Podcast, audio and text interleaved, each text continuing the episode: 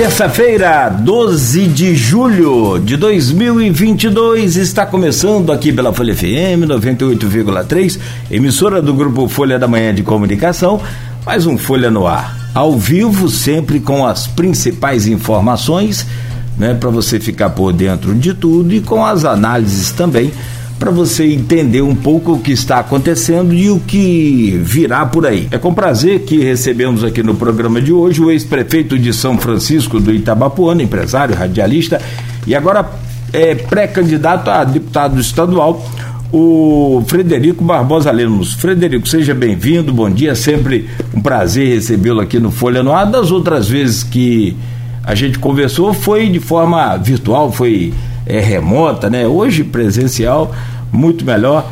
Seja bem-vindo aí ao Folha no Ar mais uma vez, sempre. Bom dia, Cláudio. Bom dia aos ouvintes do Folha no Ar, Folha FM 98.3. Bom dia, Luiz. Um prazer enorme. Bom dia, Beto, os ouvintes, galera que está assistindo a gente aí, o pessoal no Instagram, Facebook. Uma excelente terça-feira para todos nós e obrigado pela oportunidade de poder rever os amigos, poder participar desse super programa super competente que eu sou fã.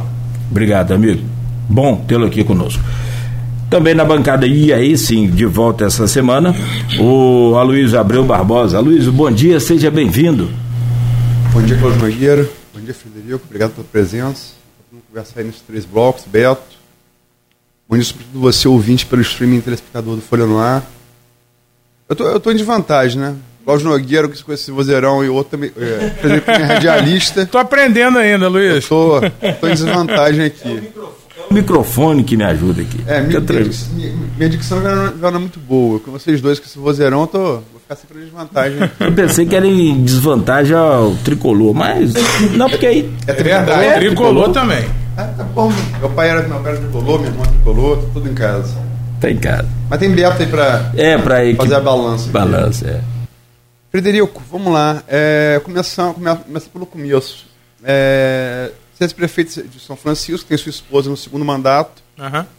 Completou uma data emblemática, pouco tempo, né, um ano e meio, terminando junho aí, do segundo mandato.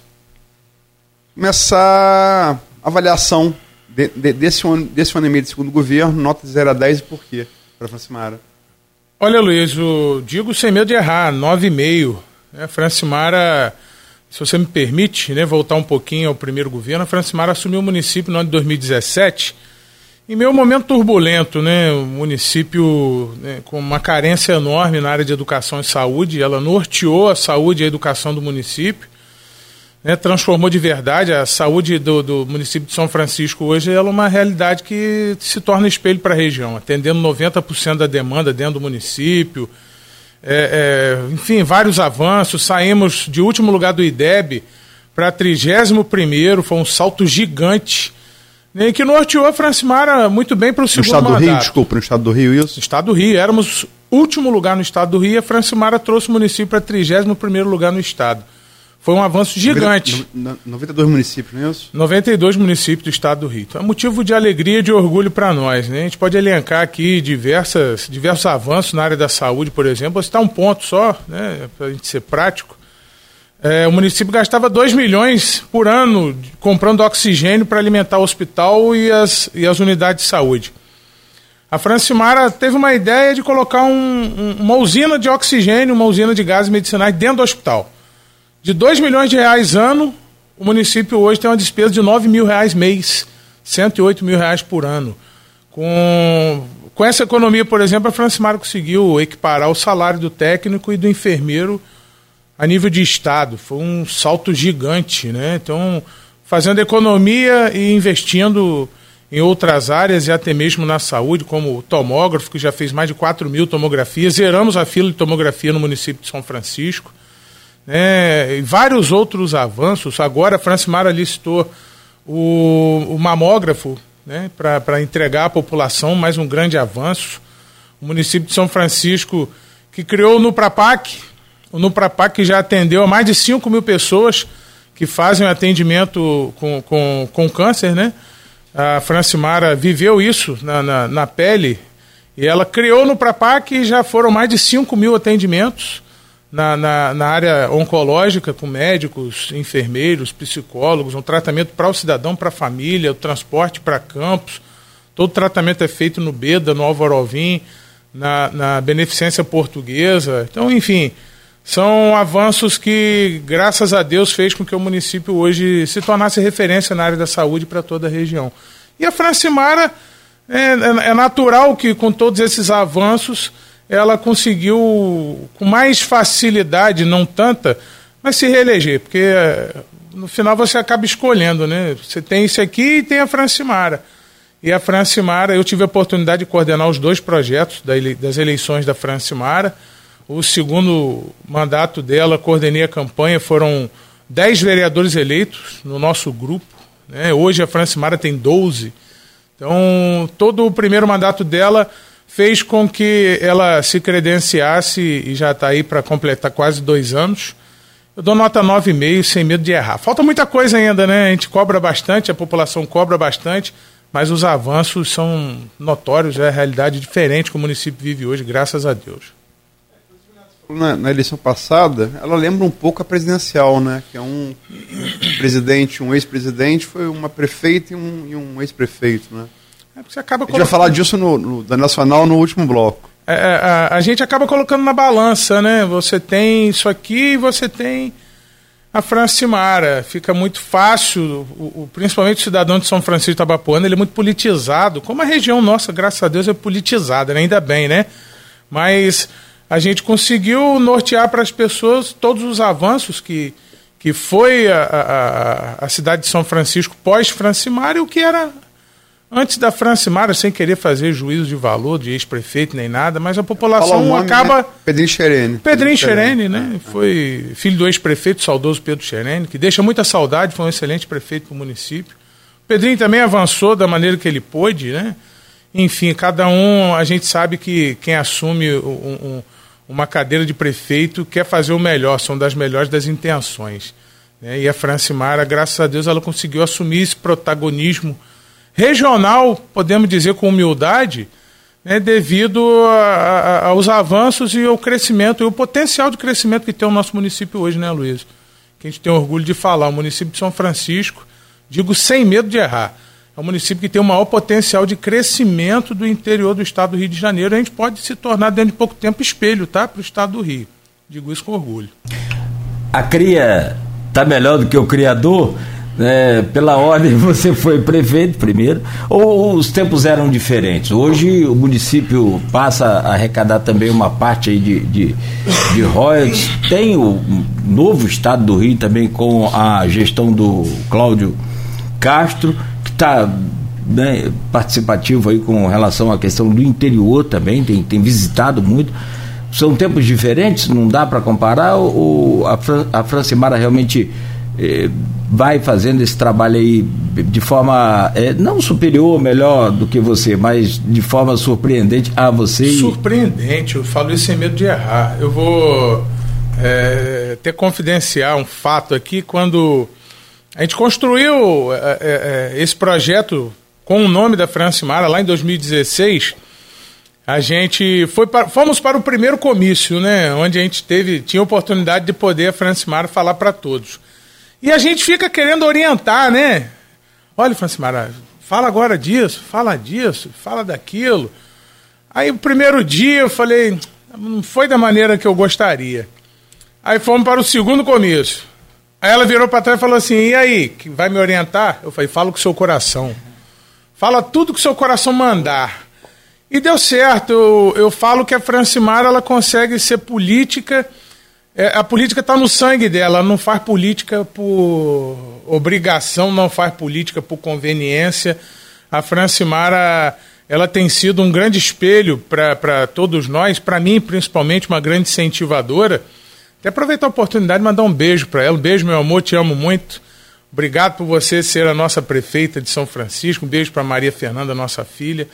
A Francimara Luiz, ela consegue ser a, a, a Francimara cozinheira, a Francimara mãe, a Francimara prefeita, a Francimara que não leva desaforo para casa, a Francimara que gosta de, de, de, brigar pelo bem de São Francisco, a Francimara que é defensora de todos. E a Francimara que é iluminada por Deus. Eu falo que na semana passada nós tivemos uma tragédia que ocorreu no município, um acidente trágico que vitimou, é, salvo engano, duas ou três pessoas. E a Francimara, naquele momento do acidente, ela estava próximo do acidente, chegou, em, se deparou com aquele acidente. Francimara socorreu uma criança que estava no acidente, perdeu a mãe. A Francimara levou a criança para o hospital. Aí ligaram para Francimara, Francimara preocupada para saber quem era a mãe da criança. E a Francimara, naquele momento, falou: Não, eu só saio daqui depois que a família da criança chegar. Se a família não chegar, eu vou levar essa criança para casa. E eu falo: É, é você, você realmente é iluminada por Deus. Deus colocou ela naquele momento que ela pudesse salvar a vida de uma criança. E é a prefeita que nós temos, né? Francimara de sempre. Vamos falar um pouco é, de uma coisa que está complicada em alguns municípios aqui da Campos, é um deles. São da Barra, município vizinho. São dois municípios vizinhos, né? da Barra, ex-sede né, do São Francisco. Você era chamado até, até anos, anos 90, né? Anos 90, emancipação.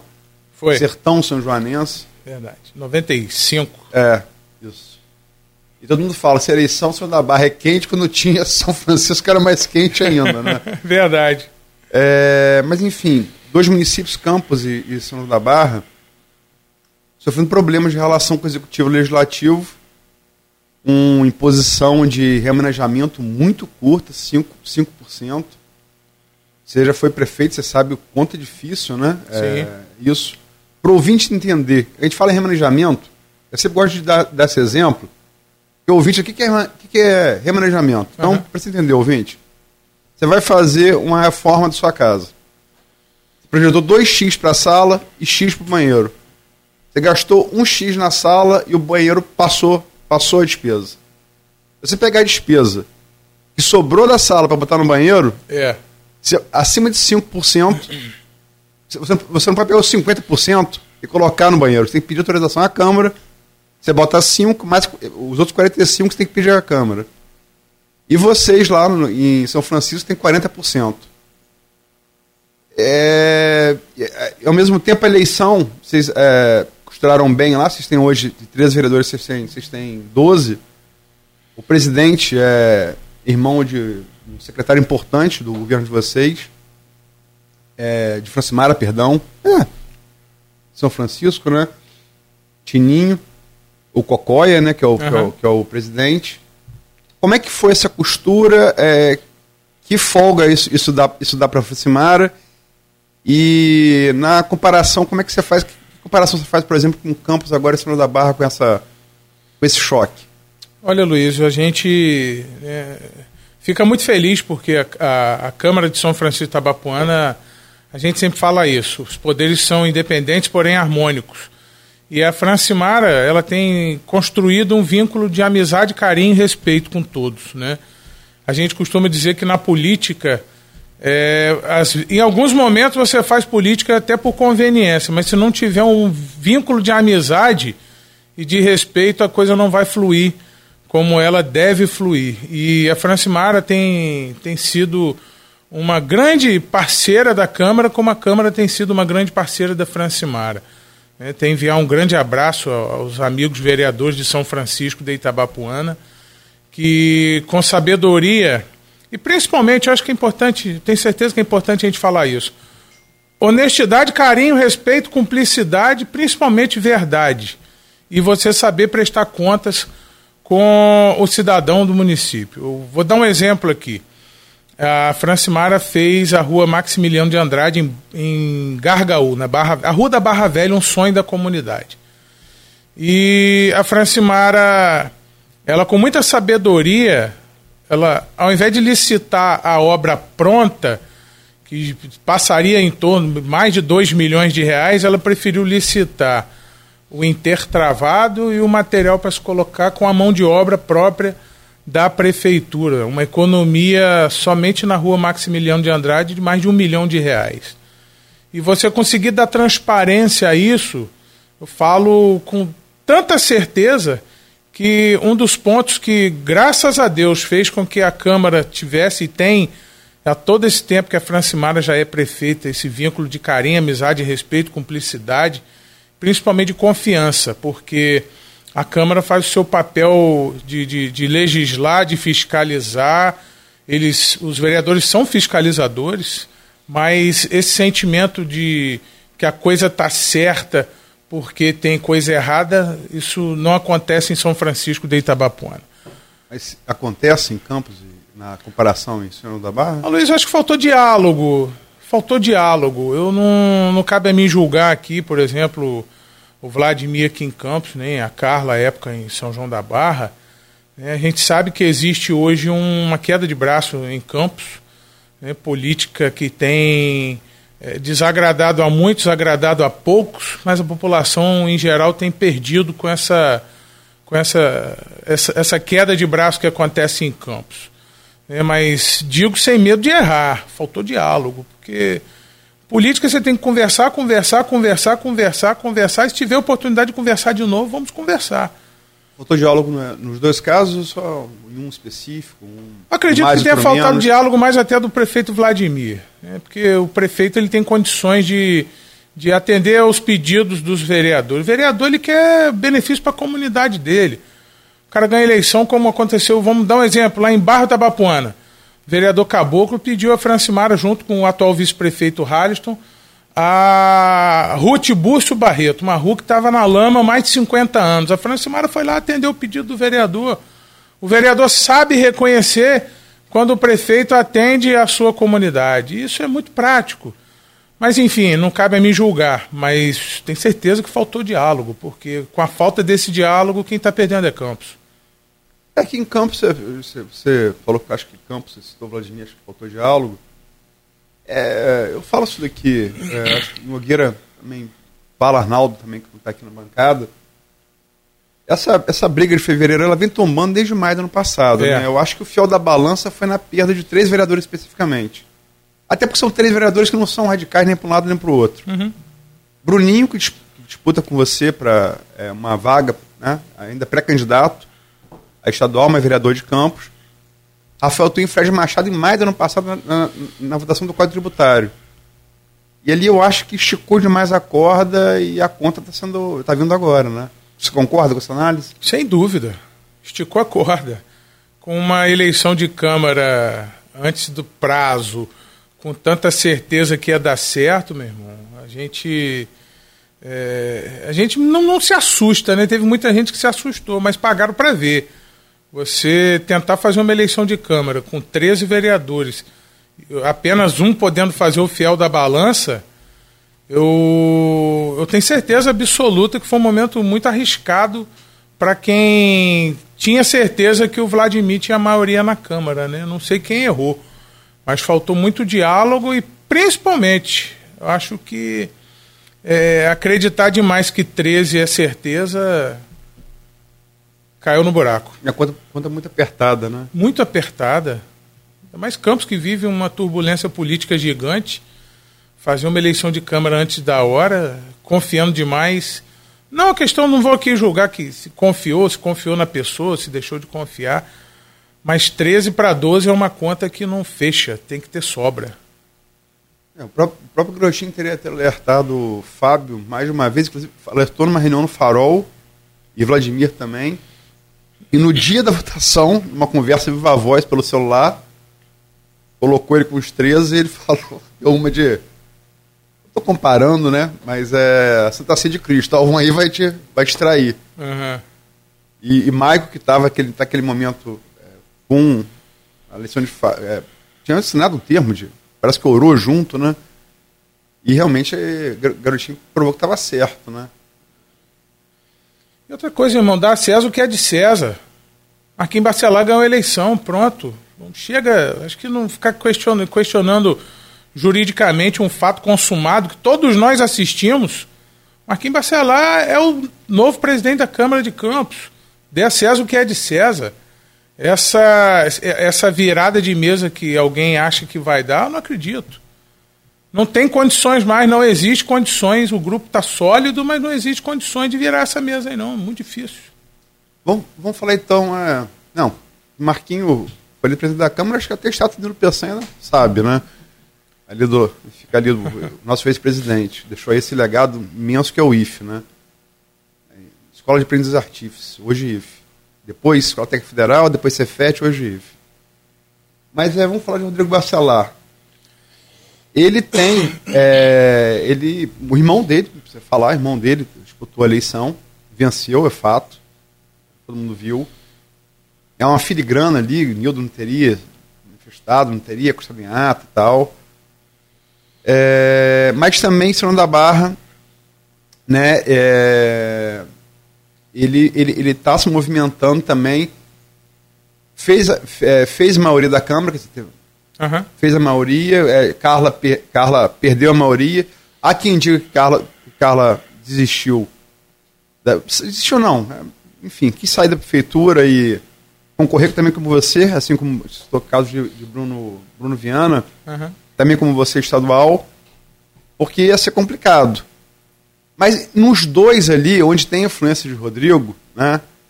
É no caso de Rodrigo, isso da Barra com, com Elísio, né, que é aliado dele, uhum. É a mesma tática de, de 5%, que o legislativo emparedar o executivo. Da César que é de César, perfeito. Mas você não acha que a, a coincidência da tática, do percentual, é, também não visa emparedar o executivo? Olha, Luiz, quando a, a, a, guerra do mar com, com a pedra, quem perde é o marisco. Né? E é notório que 5% é, no meu ver, no meu entendimento, é covardia.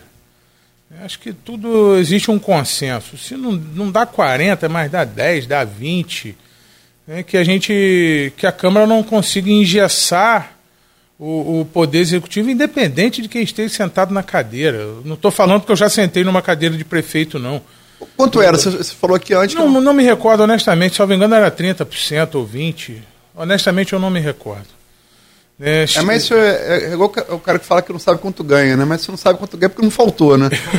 não, mas faltou, faltou não muito. foi problema, né? Não, não, não foi problema para você. Se você não lembra, porque não foi problema. Não, precisava de um, de um remanejamento à época, em torno de 12 milhões de reais, período pré-eleitoral, que eu não conseguia aprovar a Câmara porque eu não tinha Câmara à época.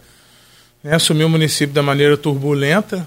Na época, o Tininho né, era o presidente da Câmara, dependia de um remanejamento na área de educação, não consegui, né, não aprovaram o remanejamento na Câmara, enfim, mas é passado. Você não conseguiu com 30, você imagina como fosse 5, né? Entendeu? Ia é, mais difícil, né? Por isso que a gente é, diz que, que, que é covardia, cara. 5% não dá para você trabalhar.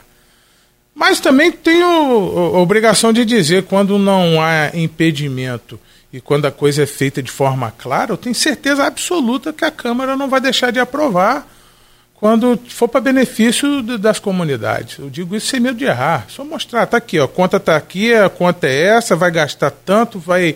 Enfim, eu preciso remanejar tanto. Transparência sempre não faz mal a ninguém, né? É possível, o, o, o Frederico, fazer uma, uma LDO perfeita? Nunca. Porque, é, justamente, eu estou te perguntando, porque o Marquinhos Bacelar falou aqui nesse programa. Ele falou, ó, e você fala agora sobre covardia, sobre travar o governo. É, ele falou que, respondendo ao Aloysio, vocês vão travar o governo Vladimir? Ele falou, não, a gente quer que seja feito um orçamento perfeito, uma lei é, orçamentária perfeita. Eu te repasso essa pergunta aí, se é possível fazer. Nunca, nunca se faz um orçamento perfeito. Porque é, o, rema, o, remanejamento está aí para isso mesmo. Né? Chega um momento que o prefeito, o gestor, precisa remanejar. Como a gente observou, é, vamos lá, a área da saúde, meia pandemia. O município precisou gastar mais na saúde para defender a saúde da população. Então é natural que você tenha que remanejar. Então você não espera né, por acontecimentos que acontecem, enfim, como uma pandemia, por exemplo.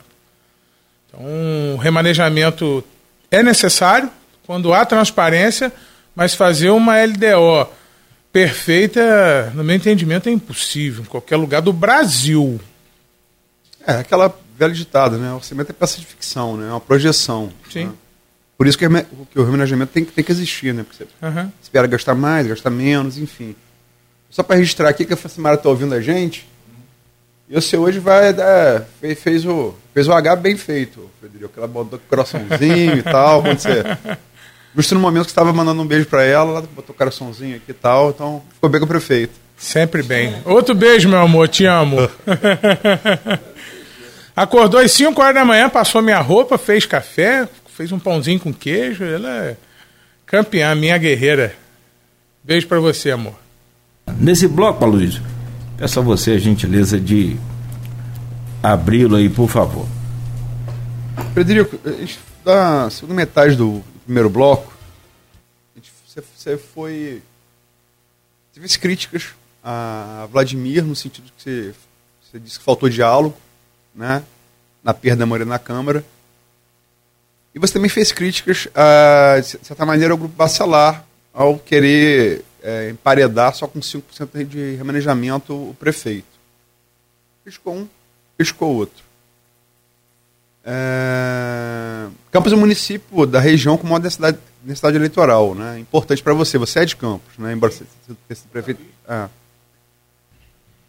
Como é que você fica nessa, nessa, nessa, como você falou, nessa briga entre a, entre a onda e o Rochildo?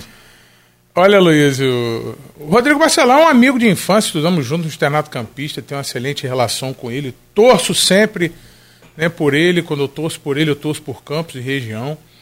O Rodrigo ele conseguiu aproveitar a oportunidade né, que, que, que teve como secretário de governo, como deputado estadual, conseguiu desempenhar uma função, ao meu ver, gigante. Né? Desejo sempre sorte para ele.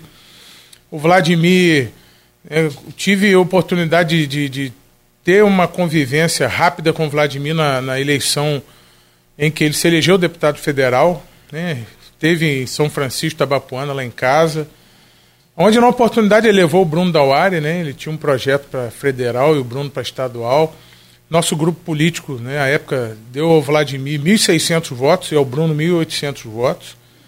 E o Vladimir, naquele momento, pós-eleição, fez um, um, bom mandato de federal para São Francisco.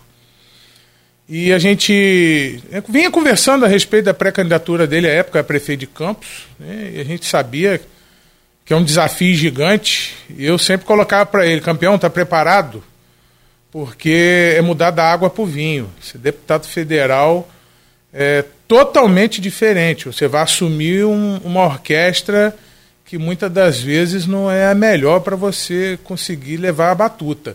Enfim, Vladimir venceu as eleições. É, Pós-eleição, nunca mais consegui falar com Vladimir, é, mas tenho, claro, carinho, respeito. Torço por Campos, torço pelo governo dele.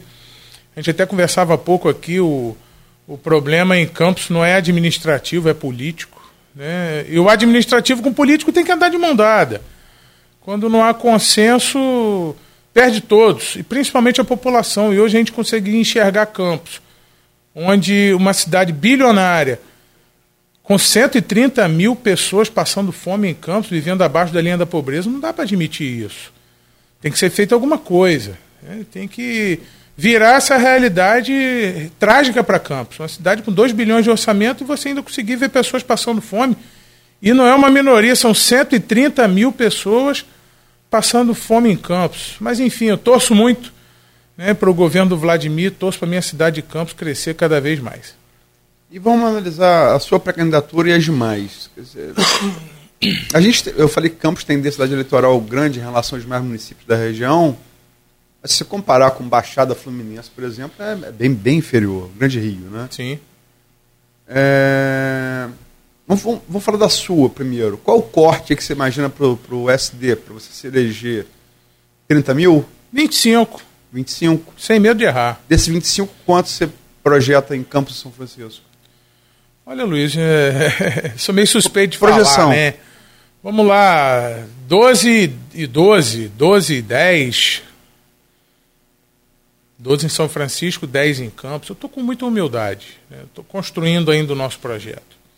Mas eu digo sem medo de errar, Luiz. Eu é, é, sou o único candidato da região independente, Campos principalmente. Quando você enxerga todos os outros candidatos, eles fazem parte de um grupo. O Frederico não faz parte de grupos. O Frederico tem uma pré-candidatura independente na cidade de Campos.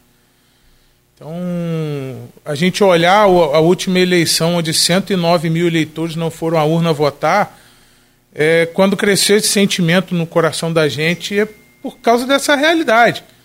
Campos faltou opção na última eleição. 109 mil pessoas não irem à urna votar. Isso é motivo de tristeza para nós, porque faltou opção em Campos. E esse sentimento crescendo em São Francisco, até né, tem muita alegria de poder dizer isso. Pós-eleição da Francimara, me convidaram: olha, Federico, nós precisamos eleger um deputado estadual em São Francisco. A gente quer que você coloque seu nome como pré-candidato. Naquele primeiro momento, confesso que eu não queria. Eu tenho uma menina de 9 anos em casa, Maria Fernanda, tenho meus negócios para tocar, sou produtor rural, sou radialista.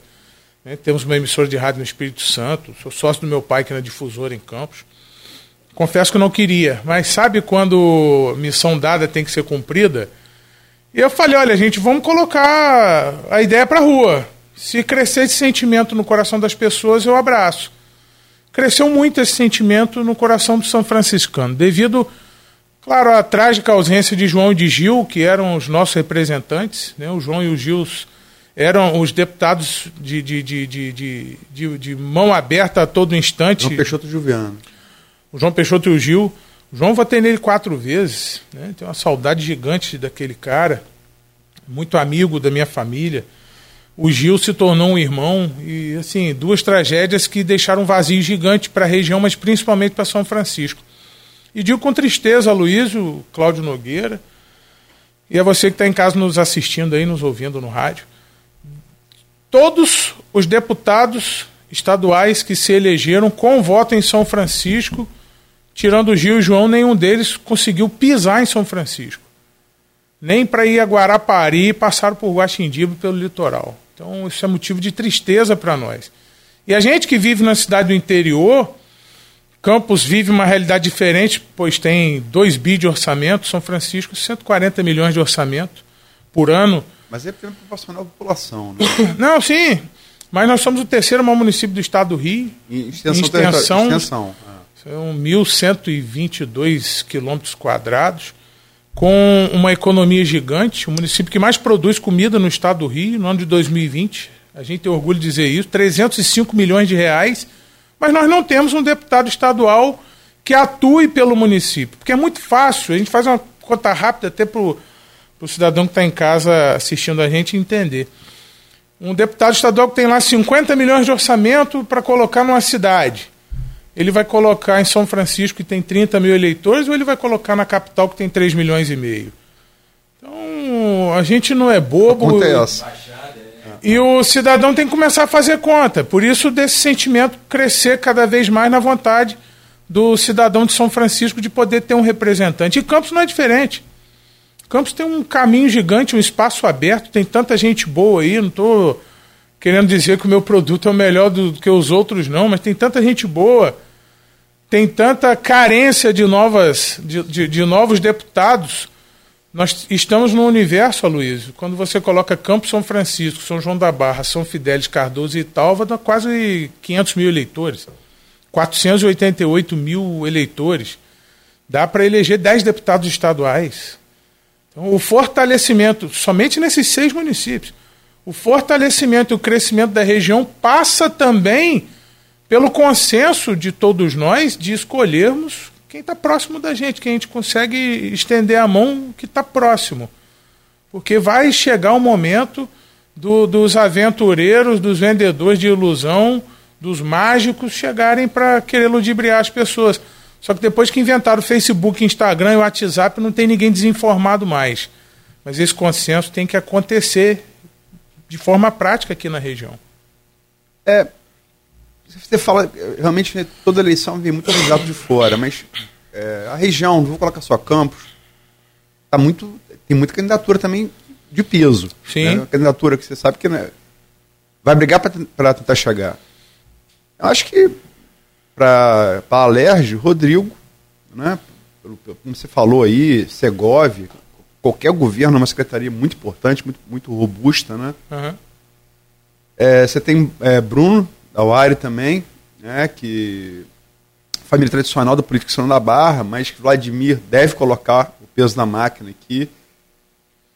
Tem você, né, cuja mulher, ex-prefeito de São Francisco, sua, sua esposa prefeita de São Francisco, e é o que consta, a gente não, pode falar porque não tem pesquisa, né? Então você uhum. pode falar, mas assim, o que você ouve é que seu nome está bem falado aqui em Campos. Graças a Deus. A gente citou aqui Bruno, Bruno Viana, vereador, filho de Juliano, que a gente citou.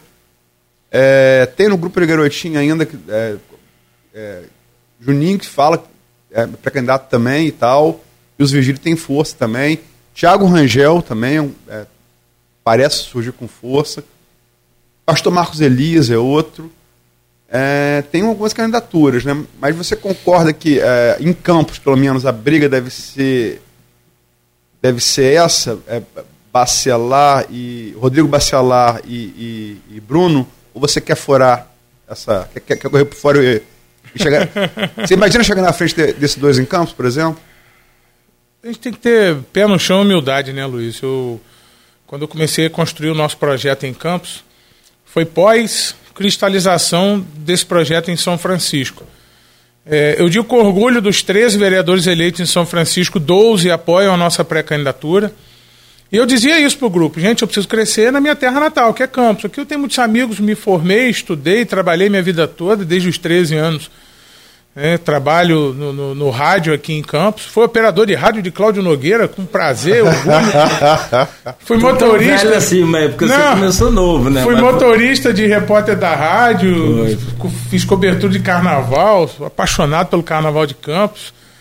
Né, acompanhava os blocos carnavalescos, escola de samba, ia para lá tomar refrigerante, comer bastante, mas enfim. E quando eu almejava vir para Campos, é, é, eu fico muito feliz e digo isso, que o nosso nome tem sido muito bem visto na cidade de Campos. É claro que o, o que mais engrandece a gente é o passado da gente. Passado da gente tem que caminhar à nossa frente. E o que mais me orgulha é ver que os meus amigos de infância que estudaram comigo, que moraram no mesmo prédio que eu, edifício Salete, hoje enxergam e apoiam a nossa pré-candidatura. Isso é, é, é um grande motivador para nós. E não estou aqui com soberba nem nada, mas eu estou apresentando um projeto muito bacana para a região, né? o nosso projeto de empregabilidade e família. Não. A, a eleição é uma caixinha a gente, de surpresa. A gente não pode cara. falar em, em, projeto. Não pode falar em projeto. Não podemos? Não, não a 9.504 ela é muito, muito claro com relação a você. Tem, você tem intenções, você tem é. aqui um debate de ideias, né? Projeto não pode falar. Exatamente. E era sobre. Cê, e quando, quando, sem soberba, mas com, claro, com muita humildade, eu quero ocupar o meu espaço, cara. Sem atropelar ninguém, não falo mal de ninguém, sou amigo de todos, não, tô, não sou aquele ensaboado, não, tá? Que eu sou muito positivo. Mas é, a construção de, de, de, de, uma, de um projeto, de uma trajetória é, focado, é claro, na região norte fluminense, esse é o meu principal objetivo. A gente tem que fortalecer e crescer muito a região, sabe, a Luiz e Cláudio. Então, a surpresa, a eleição é uma caixinha de surpresa. Se meu nome for homologado, a convenção do Solidariedade é dia 23. Se meu nome for, for homologado, escolhido, aí a conversa muda. E a gente parte para um desafio muito maior. Então, você acaba de falar que a convenção é dia 23 agora de julho. 23 né? de julho. 5 de agosto, o prazo final é 5 de agosto, né? É. é pegando essa coisa ainda de pré-candidato, e aí reforçando o que a Luiz falou, a Lei 9.504 de 97 ela é bem clara com relação a essa questão e a gente segue muito, não, mas não só seguindo e respeitando a lei, que é um dever nosso, né? Favor nenhum, é, e, e, pegando essa coisa de, de, de, troca de ideias, que eu também citei aqui. Você você falou mais cedo que a falta do diálogo causou um problema aí com a, a relação ao orçamento. Então é, é, nesse programa que a gente traz a oportunidade de dialogar com a comunidade, com a, as autoridades também. E aí vem aqui no grupo de WhatsApp do programa e do, do blog Opiniões do Aloysio a pergunta do reitor da UENF, o Raul Palácio. Ele diz aqui: na área da educação, quais seriam os seus objetivo. Sempre nessa questão de troca de, de ideia, é quase que uma cobrança do Raul aqui, né? Se eleito deputado, e aí a gente reforça, é, seria favorável à implementação da autonomia é, pelas, é, plena das universidades? Olha, Cláudio, até agradeço. Estaduais, né? Estaduais. Sim. É, estaduais. Até agradeço a pergunta. É, educação é o maior investimento que deve ser feito na população. Fica meio clichê a gente falar isso, mas é, é a pura realidade. Eu falo, vou citar um exemplo como São Francisco Tabapuana saiu de último lugar do IDEB no estado para 31 isso é prova notória de que o município investiu, a Francimar investiu em educação. Quando a gente fala em investimento na área de educação, a gente tem que lembrar, hoje o município de São Francisco é o município com o maior potencial de crescimento na região. Nós temos grandes empreendimentos que vão começar a acontecer agora, como uma usina é, é, é, eólica que vai começar. São 60 torres, uma empresa belga, vão construir 60 torres mar adentro, 25 quilômetros. Vai começar em São Francisco, vai terminar em Marataízes para produzir energia para o Porto Central. Nós temos uma termoelétrica na comunidade Barrinha, nós temos a ponte da integração, que se Deus quiser vai ser inaugurada ano que vem. Nós temos a EF 118, a estrada férrea, que vai cortar São Francisco, vindo de Caxias até o Porto de Vitória. São diversos empregos. Tem o Porto Central em Presidente Kennedy, que já já começa a, a, a construção dele.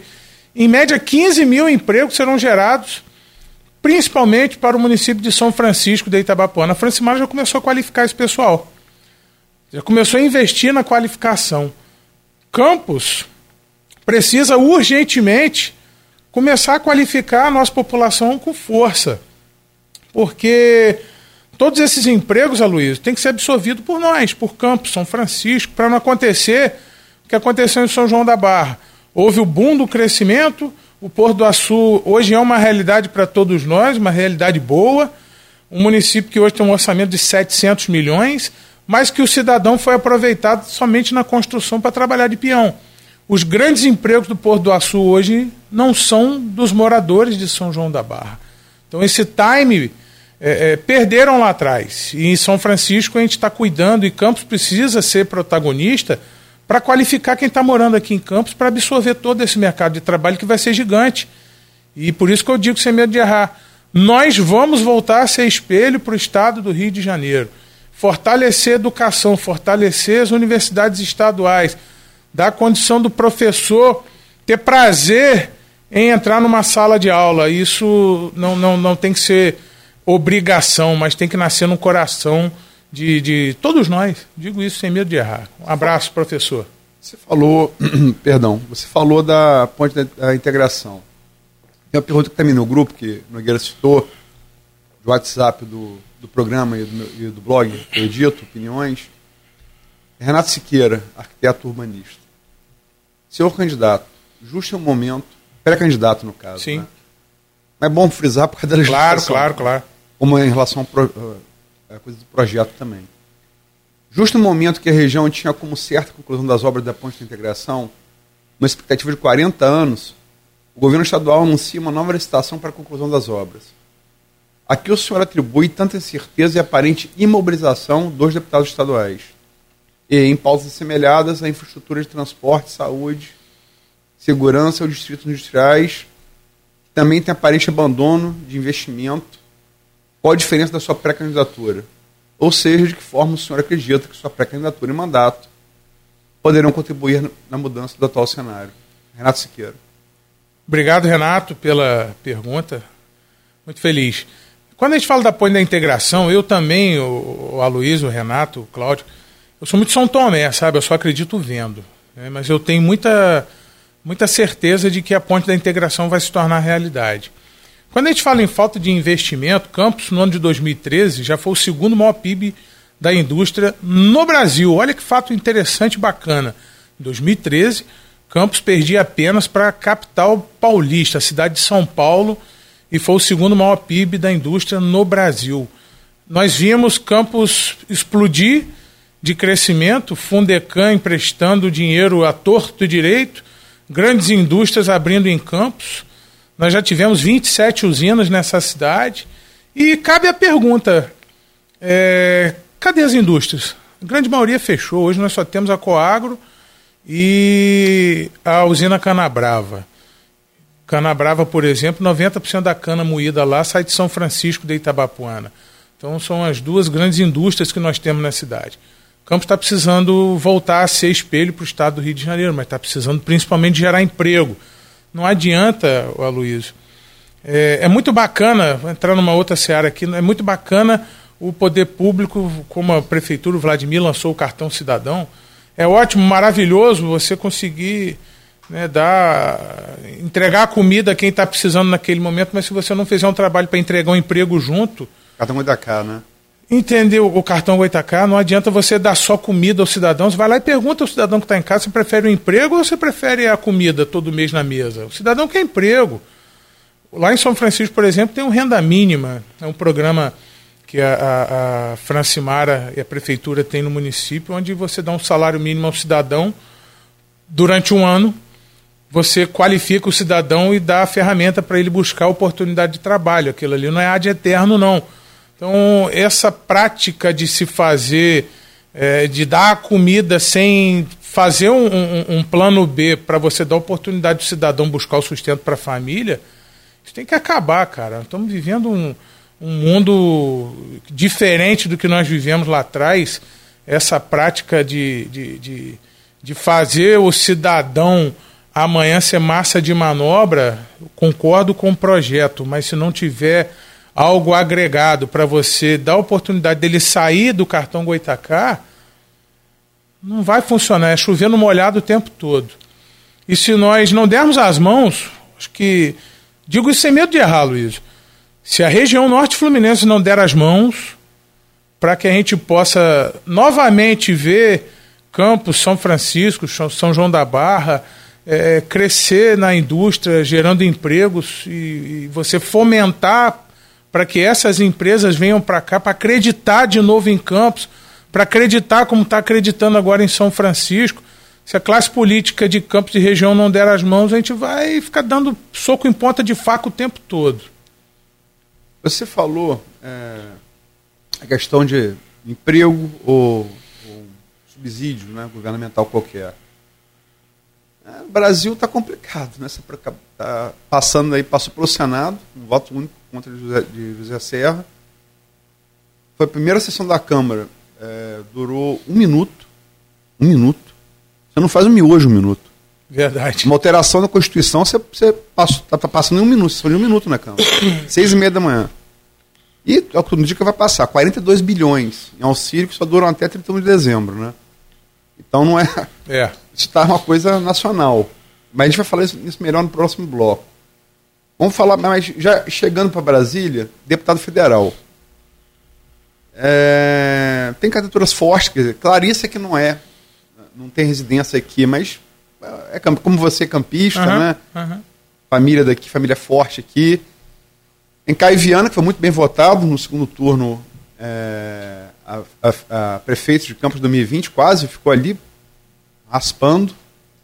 Vladimir ganhou, mas deu muito mais trabalho do que se imaginaria pela votação do primeiro turno. Tem Marcão Gomes, que foi presidente da Câmara. Tem algumas candidaturas fortes aqui também para federal. Como é que você analisa esse cenário? Eu acredito que Campos consiga fazer dois federais, sabe, Luiz? Nós temos hoje. Contando Clarissa seria uma. Ou não? Talvez.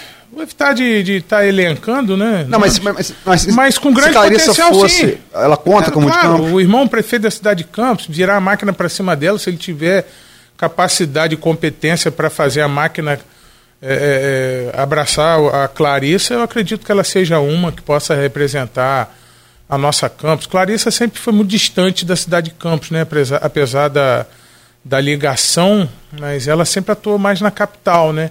E a gente enxerga até com bons olhos esse, esse abraçar dela a Campos né, de uns tempos para cá.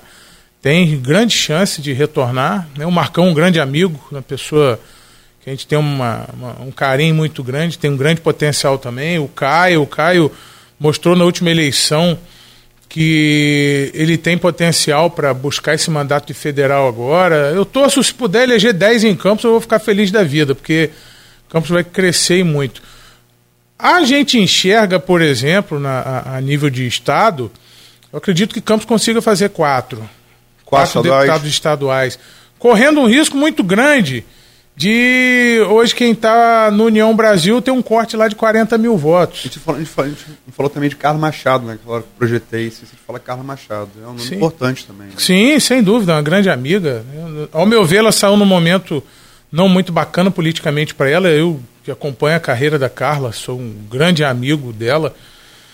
É, a Carla, de oito anos atrás, na, naquela oportunidade que ela saiu para ser candidata, ela vivia um momento de protagonismo gigante na região, fez um excelente mandato. Né? Agora, Carla, após perder a Câmara, do dia para a noite anuncia que está saindo da prefeitura, anunciando uma pré-candidatura. Vejo também com bons olhos mas não consigo enxergar que ela saiu num, num bom momento politicamente para ela, mas claro, ela deve saber o que está fazendo, desejo também muita sorte para Carla. Mas a gente precisa enxergar que quando eu falo da escolha do Solidariedade, para mim ficou em, em, condições de poder brigar à altura, sabe, Aloysio? Um partido que me deu condições, e se meu nome for escolhido agora na convenção, a gente vai ter oportunidade de brigar na mesma altura e em condições né, de, de igualdade. Mas tem candidato, pré-candidato em Campos que vai ter que fazer 40 mil votos, como tem candidato que diz que com 12 está eleito e riscado não fazer ninguém. Então a gente precisa avaliar muito bem isso. Quanto proporcional seria difícil, né? Muito, muito difícil. É, tem, venderam um projeto para mim à época, olha, aqui com 12 mil você está dentro. Eu falei, se eu tiver que sair com 12 mil de casa, eu fico em casa, porque eu não posso acreditar num projeto que eu tenho que fazer o mínimo. A gente tem que buscar, claro, sempre o crescimento e trabalhar dentro da nossa realidade. E hoje a gente vê esse partido que venderam para mim lá atrás, que com 12 estava dentro, arriscado não fazer nenhum. É, deixa eu botar só outra limite nessa equação, porque sempre se cogita. Lógico que ele tá, é, teve uma decisão favorável, não, não o processo dele, mas é tudo, tudo, tudo a penso, né? Que, uhum. É, no Supremo, até uma coisa meio sugênita, estava 3 a 2 com André, Ma, o André Mendonça, André Marques. André Marques, o ator. É. André Mendonça, ministro do Supremo, votou, aparentemente fechou. Nunes Marques tira o voto, depois vota. Tinha votado pela, pela validade das provas da check-in e votou pela nulidade. Então, garotinho, tem agora o, o, os embargos de declaração, vão ser julgados no TRE né? Mas a, a, hoje não tem nada né, que o impeça de ser candidato. Ele está batendo para governador. Agora, se ele viesse a deputado, tanto federal quanto estadual, ninguém tem dúvida que seria um candidato fortíssimo, tanto a um quanto a outro. Né? Sim. Você vê essa possibilidade? Do garotinho estadual ou federal? É, estadual ou federal. Acredito não, até porque na oportunidade que ele disse, que anunciou a pré-candidatura a governador, ele disse que se ele não fosse candidato a governador, não seria candidato a nada. É, mas enfim, é, política, o vento sul vira um dia, o vento ah. norte vira no outro. Mas sem dúvida o garotinho aqui a gente tem um grande carinho e respeito por ele, pela Rosinha, por toda a família.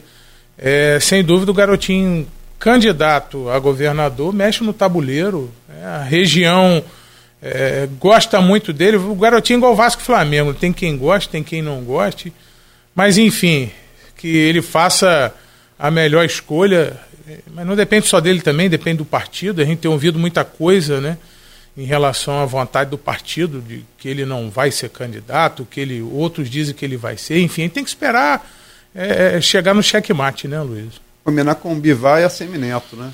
É verdade. que jogo quando... o governador um pouquinho mais em cima, né? Sim, sim, mas quando a gente enxerga o garotinho candidato a nível de partido, se o Bivar realmente conseguir concretizar a, a candidatura, também, tem um dois, ACM, né? é, é. né? é, um, é, um, é de se fazer palanque no Rio de Janeiro, né? Com um garotinho candidato, é um bom palanque para eles virem ao Rio de Janeiro. Mas só insistir, se, é, governador, ninguém tem dúvida que ele mexeria no tabuleiro, mas uhum. assim, a, se ele vier deputado, você é, projeta essa possibilidade? Sem dúvida. Até porque essa fala, governador nada, com todo. É, é, lembrar que ponto final adiantou antes, antes dele dizer. É. é. O Ronaldo deu antes dele dizer. É, o garotinho tem o, o, Quem gosta, quem ama, ama, quem não ama, odeia, mas ele, candidato a deputado federal ou estadual, tem um potencial gigante para fazer muito voto. Mais de 150 é aqui, mil na votos. Baixada Fluminense. Muito Baixada Fluminense Baixada. tem um grande carinho ah. por ele. O garotinho é bem quisto né, no estado do Rio de Janeiro, na região aqui. Tem quem goste, tem quem não goste, mas sendo candidato, sem dúvida. É, é, é para ganhar eleição, tanto estadual como federal. E ajuda na nominata também, né? Ah, puxa muito voto. Né? Aí, aí sim, né? No, no, no, casamento da nominata. Não faz mais os mesmos 700 mil votos, mas ainda é. tem muito voto. É naquela feijozinha que agradece, né? Entre, dentre eles, né? Ah, sim. Mas tem uma coisa que também é, é lógico, é só especulação, mas imagina uma alergia com o Rodrigo Garotinho. Já pensou? você, você no meio. Briga de foice, né? o pai bacelar com o garotinho já era complicado, agora o filho, o Rodrigo. Aí são duas gerações Briga de diferentes. Foice. É. No escuro. É verdade, no escuro.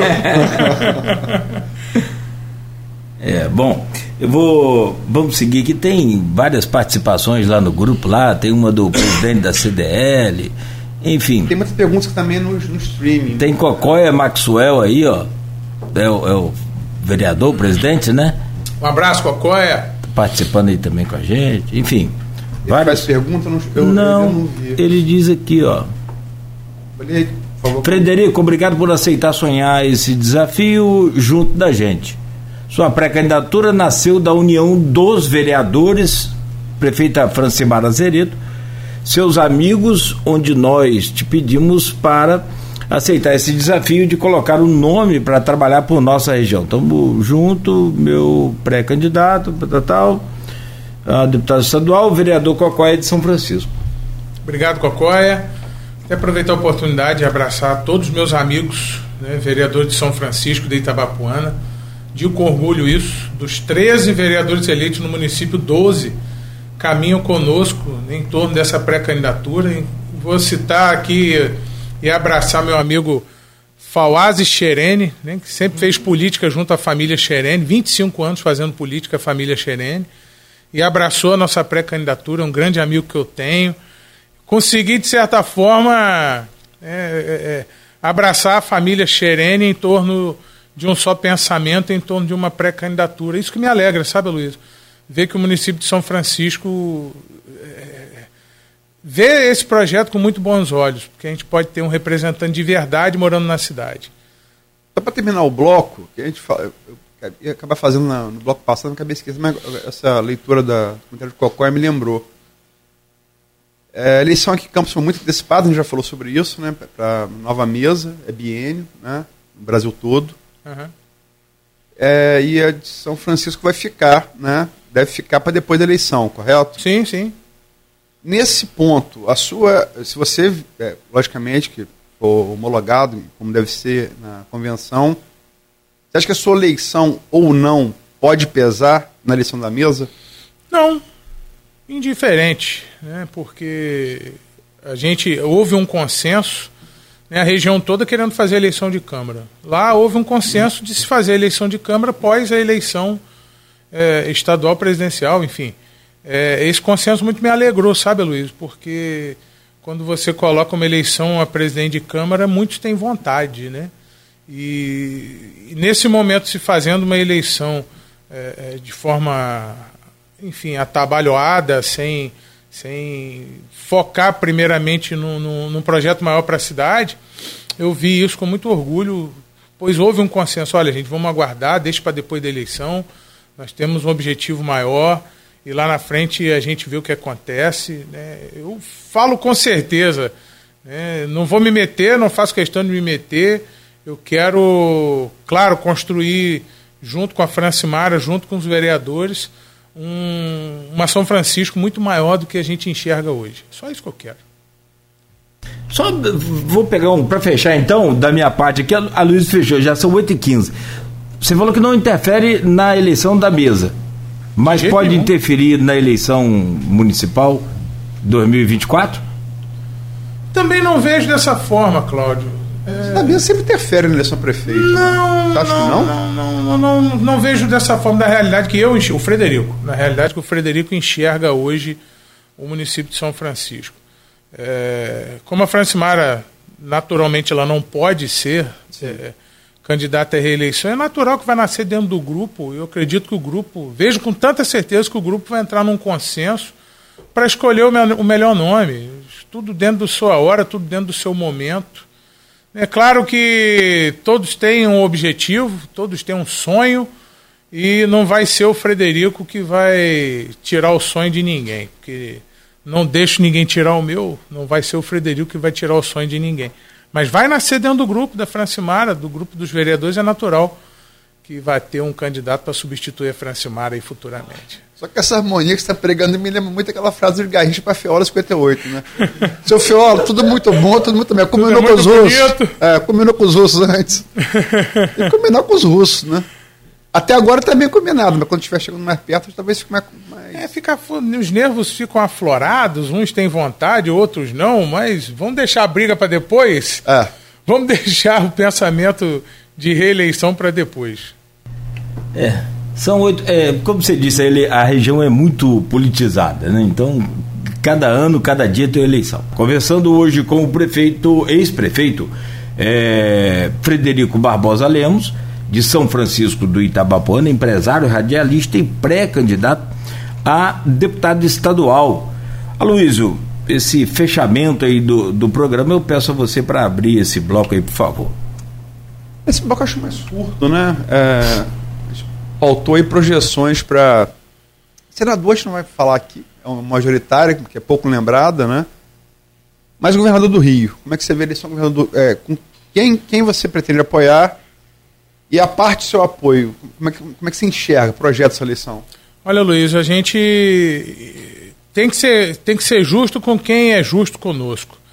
É, o governador Cláudio Castro ele tem enxergado a região, o município de São Francisco de Itabapuana com bons olhos, como há muito tempo os nossos municípios não foram enxergados.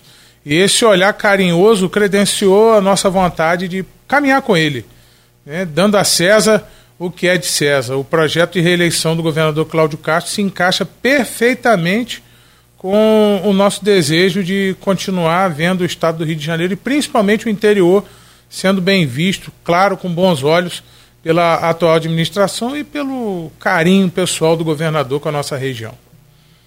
Mas é, quando você fala isso, está falando é, assim, só apoio político ou é, apoio político, projeção? Apoio político também. Eu já escolhi meu lado, eu fico com o Cláudio Castro. Mas, mas você vê uma, uma eleição de dois turnos, correto? Sem dúvida. Acho que isso não foge, né? Não foge. Sem medo de errar. Todas as pesquisas apontam aí uma, uma talvez não como, como a, a, nacional, que a gente vai falar na sequência, mas uma ponderação que reflete a nacional também, talvez não tanto, entre Cláudio Castro e Freixo. Você acha que é isso mesmo? Você falou que de garotinho, tem Rodrigo Neves. Talvez não dá tempo mais de uma terceira via acontecer no estado do Rio de Janeiro, não. A última eleição, quando a gente viu o Wilson Witzel sair de 1% e vencer a eleição, a gente não vai ver isso nem tão cedo. É até por, por questão de, de, de, de polarização de bandeiras. Isso vai acontecer no Brasil inteiro. Tanto no estado do Rio quanto em outras capitais é, vai ser a polarização da esquerda com a direita. O que me deixa preocupado, pois esse levantamento de bandeira não é saudável para a política do Brasil. Sinto falta da terceira via, tanto no estado do Rio de Janeiro, quanto para a eleição presidencial. Faltou uma terceira via para a gente conseguir ter opção. Como aconteceu em Campos. Campos, na última eleição para prefeito, faltou opção. Só tinha o Vladimir e o Caio. E a terceira opção? Não, se não tivesse, com todo respeito, mas é, como cobrir a seleção, se não tivesse o Rodrigo, como disse o nosso ex-vereador, é, também Virgílio, estou Thiago Juninho aqui, mas o ex-vereador. O nome dele. É, Thiago Virgílio, é. Eu falei Juninho. Não, Thiago Virgílio não. Não, é. Ai meu Deus, não fugiu o nome dele agora. O ex-vereador agora no último mandato. Thiago não foi nesse último mandato, não. Governista, depois foi do G8, parece que bronco que me deu aqui agora. Bem, bem se não fosse o Rodrigo, que ele, usou a alavanca. Quê? Abu, Marcão? Não, não, não, Virgílio não, também. Foi o Thiago. Não, Thiago não foi nessa anterior. Foi no Juninho? Juninho é atual. Uhum. Primo, primo do. Sei, sei, sei, sei. Não, não, é. Mas, é... Ah, tá é... Tricolor também. Jorginho. Jorginho, Jorginho, Jorginho, Jorginho bem lembrado. Desculpa, meu amigo Jorginho, esqueci seu nome. é que eu tô mal dormido.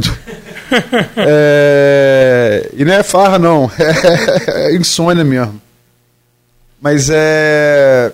Ele usou expressão na época, alavanca no canto. Se não fosse o Rodrigo botar alavanca no canto na candidatura de Dr. Bruno Calil, certamente, estatisticamente, Campos teria segundo turno. Perdão, a eleição de Campos seria definida no primeiro turno e não teríamos segundo turno. Verdade. Então teve ali um terceiro que forçou, né? Que forçou o segundo turno, né? Que, na minha opinião, foi construída é, de forma atabalhoada em cima da hora. Se há um consenso em torno de um nome, uma terceira via para Campos, há muito tempo atrás, eu tenho certeza de que a eleição seria diferente. É, Rodrigo tentou várias. Primeiro ele fez aliança com o Caio, depois romperam. Os dois estiveram aqui falando sobre isso no programa na época, lembra? É, depois foi é, Pedro Henrique, juiz Campos. Doutor Pedro Henrique. Depois foi. Teve dois médicos também, antes de, antes de Dr. Bruno Calil. E aí ficou procurando, e acabou sendo. que era, era um nome até bem cotado para a Câmara, Câmara de Vereadores e acabou vindo, vindo para prefeito. Mas vamos lá, vamos falar, é, antes de chegar a presidente, a gente teve aqui, você falou de polarização, e você é um político. E você falou que essa polarização está muito, ela tá muito acirrada. A gente teve agora, sábado para domingo, alguma coisa que a gente acha que lia sobre, né? Uhum. Gente, é, uma coisa assim, então, é uma festa lá em Foz do Iguaçu. Do Não me lembro de, de outra anos. oportunidade disso ter acontecido. O Bolsonaro chegou lá, discussão, né? E o cara entrou atirando, teve tiro de resposta também, todo mundo ali da segurança pública, né? Você não acha que a coisa está ficando perigosa demais, não, Federico? É o meu receio, Luiz. O meu receio dessa polarização e levantamento de bandeira ao extremo, isso não é saudável para nós brasileiros. Eu falo isso com naturalidade, porque é, é, é, do jogo, cara. Você defender o seu candidato, a sua bandeira, os seus ideais. Mas não atiro. Né? Mas não atiro. Vamos, vamos de forma justa é, é, criticar a esquerda ou a direita, mas com responsabilidade, sem estar tá com a arma na cintura, sem estar tá com intenção de guerrear é, é, é, de forma extrema e prática. Isso não é saudável para nós brasileiros. Tem muito medo do que pode acontecer no futuro próximo que a gente está esperando aí para o Brasil, sabe, Luiz? E de arma na cintura para arminha na mão, é, só, só, muda, né? O, o, de, o, de, o, de, o de Lula é assim, e o de Bolsonaro só é assim. vira para o lado. Só né? vira para o lado, né? Como é que você está chegando essa, essa eleição? Só para citar dados, dados uhum. aí a gente tem dados estatísticos para falar. Saiu a, a, a BTG é, FS, é, FSB ontem. Uhum que é, você tem as pesquisas ali de maio e junho que deram a possibilidade de Lula vencer no primeiro turno. Uhum. Né? Várias pesquisas deram isso. Inclusive a, a, a BTG anterior. Né? Agora não. Você tem as pesquisas de julho, as, as duas que serão antes. É, Poder Data e a General Quaest, agora a terceira, que é a. Eu citei a, a, a, BTG, a BTG é, é, FSB, que deu não, vai ter segundo turno. É... Como é que você está projetando? Você acha que vai ter segundo turno? Não vai ter? Por quê? Com certeza vai ter segundo turno. Com certeza? Com certeza. No meu entender, vai ter segundo turno. Olha a aposta, hein? Quer, quer perder uma coisinha? Não, não quero não. Acho melhor que tenha. Também acho, tem que ser. Tem que. Agora, quando a gente começa a enxergar o presidente Bolsonaro, por exemplo, tem muitas, muitas atitudes saudáveis, porém é, a gente não conseguiu, eu particularmente falando, eu não consegui decidir o meu voto a presidente ainda. Estou é, aguardando muito o que, que Bolsonaro pode fazer para que ele nos surpreenda no seu segundo mandato. Porque hoje, se a gente parar para analisar, quando o Lula aparece bem na pesquisa, muitas vezes você questiona, mas para aí, o Bolsonaro faz uma motociata, tem um milhão de motocicletas.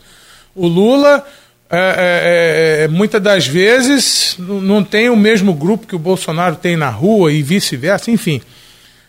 Mas hoje quem está passando fome em casa não está com condição de ir para a rua levantar bandeira política. Isso precisa ser avaliado.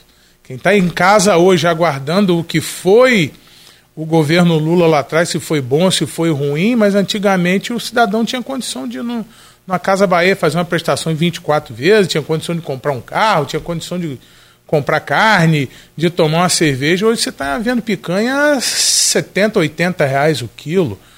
Gasolina subindo absurdamente. Né? O Bolsonaro conseguiu amenizar de certa forma agora.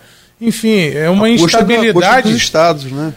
É uma instabilidade financeira que a gente. E também não é definitivo, é só até dezembro essa redução do ICMS. É um paliativo. Então, e que sacrifica os estados também. Sem dúvida. É uma instabilidade financeira que a gente não consegue nortear futuro. Quando todos fazem investimentos Hoje você não consegue mais ter certeza se esse investimento vai ser bom, se você vai conseguir pagar lá na frente.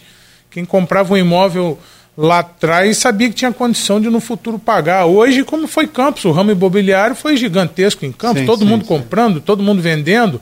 Hoje ninguém está comprando e ninguém está vendendo, ninguém está construindo. Então, essa instabilidade não é só regional, mas é no Brasil inteiro, porque a gente não sabe o que pode acontecer amanhã. Deixa eu fazer uma, uma outra pergunta, você para terminar mesmo. É, eu considero, é, cada, cada, um tem sua referência, né? Acho que vocês têm como radialista, vocês devem ter. Você tem seu próprio pai, Sem né? dúvida. É, é, Nogueira também deve ter a dele. Eu, como jornalista, eu reputo, entre os vivos, o maior jornalista vivo é Hélio Gaspar. Para mim, assim, de longe, dos vivos, uhum. o maior jornalista vivo. E, não por acaso, nesse caso, ele tem como escritor a obra definitiva para mim da, da, da, ditadura, que são cinco volumes. A, são, a ditadura, não sei o que, envergonhada, escancarada, encurralada. É a obra definitiva para mim, acima de qualquer historiador do período. Ele é um jornalista, é um trabalho de pesquisa fantástico. E ele escreveu agora, e, e Hélio Gasper, como jornalista, é, ele é do estilo, da competência e tal, ele é o cara que não dá barriga. Barrigado, barrigado no jargão jornalístico, é, jornalístico é notícia falsa, uhum. notícia equivocada. E ele colocou é, no Globo, para quem quiser ver, até reproduzindo no blog, porque fiquei preocupado quando um cara desse nome, dessa credibilidade fala isso, que estão sendo pensados pelo governo federal duas possibilidades de tentar não melar a eleição, mas seria um, gol, um golpe institucional. Né? Postergar né? a eleição. Postergar a eleição com, com prorrogação de mandato. Né? Isso poderia ser em 7 de setembro, ou poderia ser no próprio dia da eleição, e aí ele coloca a maneira, inclusive, é, maquiavélica. Pegar três grandes cidades brasileiras, provocar um apagão elétrico é, doloso. Uhum. Como é que você faz eleição no Brasil sem São Paulo, sem BH e sem Porto Alegre? Como é, como é que você é vê possível. isso, Frederico? Se isso acontecer, é golpe, né? Literalmente. Não acredito, sabe, Luiz? Não acredito. O, país que nós vivemos seria uma loucura alguém pensar de alguma forma postergar ou anular, não se fazer eleição no Brasil. Vai ser um, um, um rasgo trágico na democracia que a gente vive, graças a Deus, uma boa democracia que a gente vive no Brasil. Eu sou a favor da urna eletrônica mil por cento super confie na urna eletrônica. É uma grande ferramenta. Você imagina, há pouco tempo atrás, a gente viveu com papelzinho e com papelzinho aparecia um monte de papelzinho de, de, de, voto em outra pilha de voto, era uma loucura. Tinha um, um negócio de, de, de, risco virar Francisco, que era um, um, Era candidato. Vocês já cobriram como radialista a eleição Sim, com voto, papel? Eu cobri. Eu cobri. cobri. Eu me Você recordo. Cobriu? Eu cobri. É. Era eu político chutando mesa por baixo, para votos que... voar, contar de novo. Frederico era muito novo, mas eu cobri na, na a primeira eleição de Italva, a apuração foi onde é a Câmara hoje, no Fórum Nilo PC então. E depois que eu me mudei para Campos, eu cobri no Cefet, era uma semana de apuração. E voto em branco era uma festa. Voto em branco não tinha mais voto em branco. Nossa senhora, a primeira eleição em São Francisco, meu pai concorreu, se tornou foi. prefeito, foi no papel ainda. Foram quatro dias. Aí quando chegou meia-noite, a luz do, do, do, do Praia Clube Guaxindiba acabou.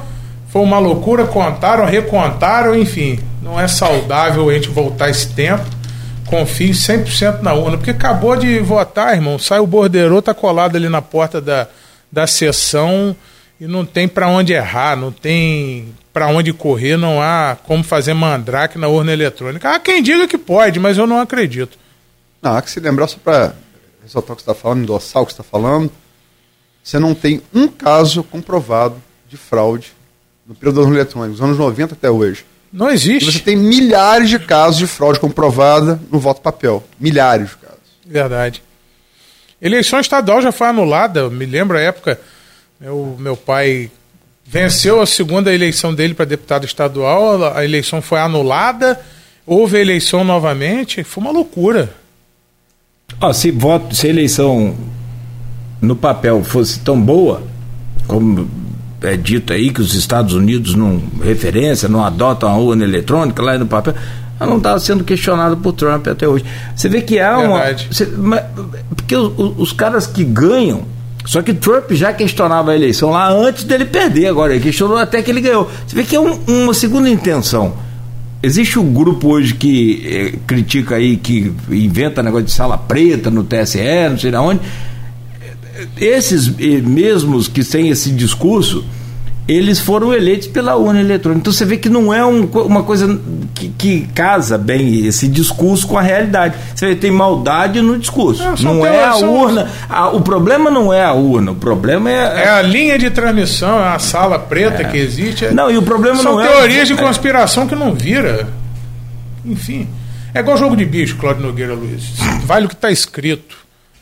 E só Aí pra... fala, mas não dá tempo de conferir tudo. Dá sim tem condição de conferir tudo, Só para ser, é, ser é, informação precisa, o Trump alegou não foi nem o voto impresso, ele alegou sim. voto pelos Correios. Uhum. Que nos Estados Unidos existem desde a década de 60 do século XIX, por causa da guerra civil deles. Sim, sim. Lincoln tinha, promoveu a eleição no meio da guerra civil, é. Lincoln tinha medo, se o cara fosse sair para votar, ele, ele não voltava para a linha de frente. Então, votar pelo Correio. Então você tem um tempinho, né? 1860 para 2020, vou combinar que tem um tempinho. Verdade. Já era para ter evoluído há muito tempo, né? Não, quero dizer, o que o Trump alegou que é, é, haveria fraude é feito. No, no voto pelos Correios foi, foi, utilizado. Não, e é questionável, sim. Não, não, mas, não, mas ele, ele alegou uma, uma é, ilegalidade de uma coisa que é feita entre eles há sim, 160 sim, sim, anos. Mas, de forma prática, não é 100% confiável, né? Um voto pelo correio viajando, enfim. Mas diferente também, lá, você já, já, já viu cédula da, do, é, cédula da eleição dos Estados já. Unidos? Você vota presidente a, a conselho tutelar, a mesma cédula. Uhum. Depende do Estado. Literalmente, você vota uhum. presidente, senador, Estado e, e conselheiro tutelar. É sério, a mesma sim. xerife da cidade, a mesma cédula. Depende do Estado. Lá não tem um TSE. Lá quem faz uma eleição é cada estado. E ó, o resultado foi esse daqui. Por isso que o nome até o nome pode parecer pleonasmo, mas é Estados Unidos, né? Bom, meu caro Frederico, a conversa é, é sempre muito boa, sempre bom, como disse no começo do programa.